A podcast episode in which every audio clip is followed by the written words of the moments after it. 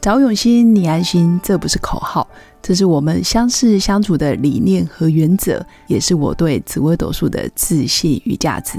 嗨，我是永新，是一位能够让你感到安心和可靠的紫微斗数老师。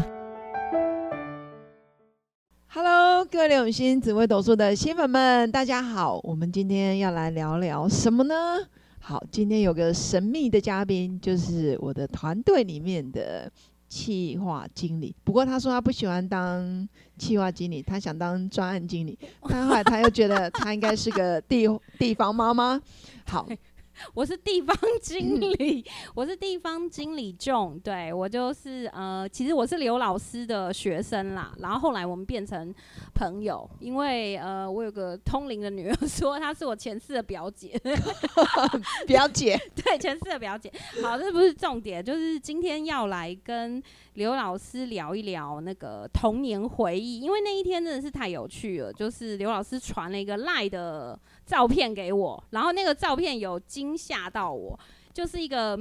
小茅房的照片，然后这个小茅房的照片，我还在想说，就是是不是拿来堆杂物？结果刘老师居然在赖上面跟我说，那个是他清明扫墓的时候，就是回家去拍的照片呢。那是他小的时候十岁前住的地方。诶，我想要请刘老师现身说法一下，因为地方妈妈一直都只有住在天龙国，没有看过那样子构造的房子。我想要请教一下刘老师，可不可以跟我们聊一聊你的童年回忆？好，基本上这间小茅屋哦，目前还是在我的老家的镇上。那其实里面的平数，我印象中大概就是不会到五六平大吧，大概就放五六个榻榻米的大小。那原则上小时候就是爸妈嘛，还有我们家四个小孩，六个人住在里面。那为什么我还对他这么有印象？是当然就家徒四壁，我们家真的是家徒四壁，关键里面还是头嘎处。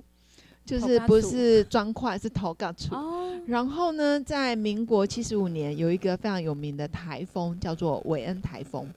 其实一般台风都是从东方上来，就这个台风是从西边跑过来，所以它直接还没有到中央山脉被挡住之前，就先攻击南投。所以我们老家就就这个房子，在民国七十五年还被韦恩台风给打到过。对。所以，我们这个屋漏偏逢连夜雨，我们还有那个飞外天来的砖块，直接在我们这个茅草屋、小茅屋啦，直接还打了一个洞。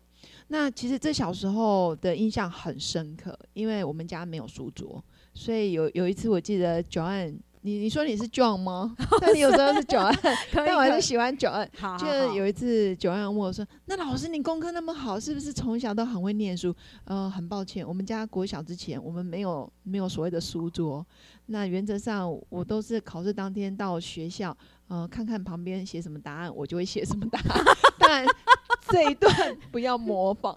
所以我国小成绩并不是非常杰出，但是我们家从小就数理比较好。对。那慢慢的，呃，考上了比较好的高中，然后后来又考上国立的大学，然后又因缘际会到台大念研究所。其实一路上都是为了改变自己从小的命运，因为我不想要我的下一代或者是我的下下一代，因为某些原因他没办法持续的往上走，或者是特别辛苦。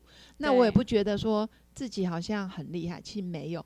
因为小时候过的就是有一顿没一顿，当然还是有有饭吃啊，只是说没办法念书，没办法好好写功课，然后也不知道什么叫做什么客厅啊，有浴室啊，有厨房啊，还有休息室，基本上我们家好像比较没有，至少在我国小三四年级之前是没有的。哦，这个格局就是属于没有厨房、没有浴室、浴室、厨房、客厅、饭厅是全部在一间的这种状态。没错，简称叫做套房。没有重点，它让我有 shock 到的是，他真的完全，他是不是砖块房？我那天看到刘老师传给我那个照片的时候，我真的有非常非常的。惊吓到，然后我今天带你一日游，带我一日游，因为我后来传给我女儿看，因为她也把她的房子搞呃房间搞得像炸弹炸过的，然后我就跟她说，你看你可以想象，就是呃曾经有人小时候是住在这种地方，这会让我想到曹碧借光的故事，哎，就是 在旁边逃避，逃避就是朝墙壁啦，然后借光啦。因为老师你是，然后你是台大的，你知道，就是是 真的让我们很难相信你的幼年时期都住在。对，永熙老师幼年时期都住在这边。那永熙老师，我想请教一下，那爸爸妈妈是做什么样子的工作啊？呃，都是劳力阶级，其实都是劳力阶级。其实小时候，我觉得我对念书没有太大的兴趣，是因为念书在我的印象中就是有钱人家才能念的。对，不论你要补习，然后你要去学电脑、学新珠算、学什么，都需要一点钱。但是对于一般家庭都没办法。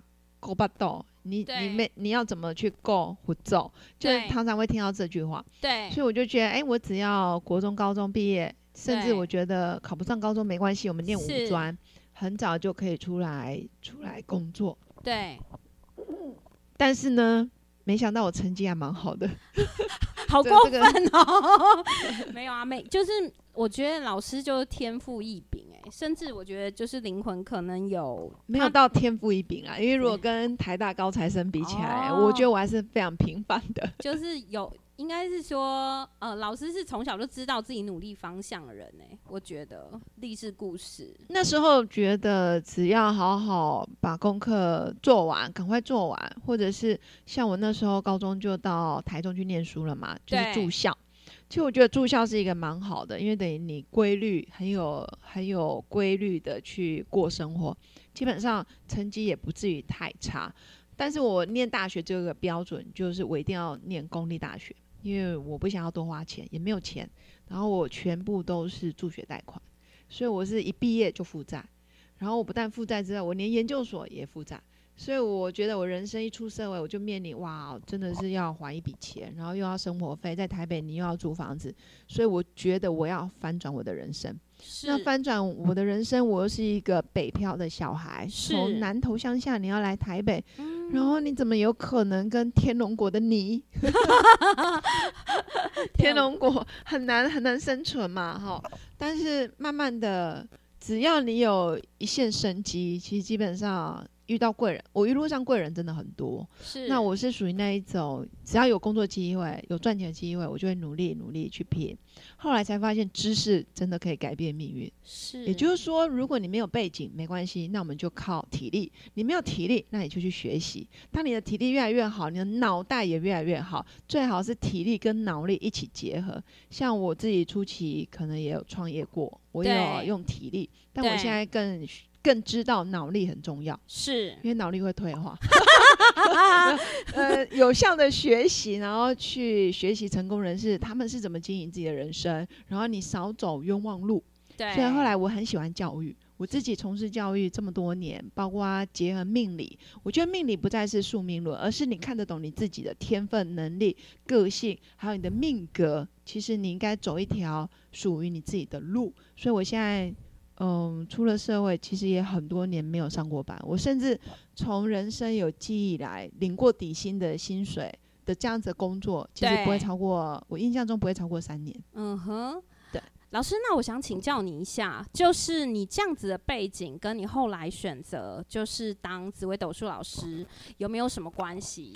有，因为我觉得我们就是要个性决定命运。对，当你越痛苦、越困难的时候，其实背后都有一种礼物。是我现在回头来看，我一直觉得人生就是一部倒着走的回忆录。是这个，在我的粉砖还有我个人的脸书，其实不断的重复。是什么叫倒着走的回忆录？其实我现在看看我小时候，看看我的成长过程，其实他的给我的礼物就是他锻炼我的意志力。对。他锻炼我的学习成长的能力，是。他也锻炼我可以养活自己的能力，而且到现在我可以养活我的小孩，然后我自己的家庭，包括在虽然不是台北市，但好歹在新北 有自己的房子，哎，我就觉得很感谢。反而我会特别珍惜这得来不易的资产，或者是得来不易的家庭，得来不易的缘分，很感恩。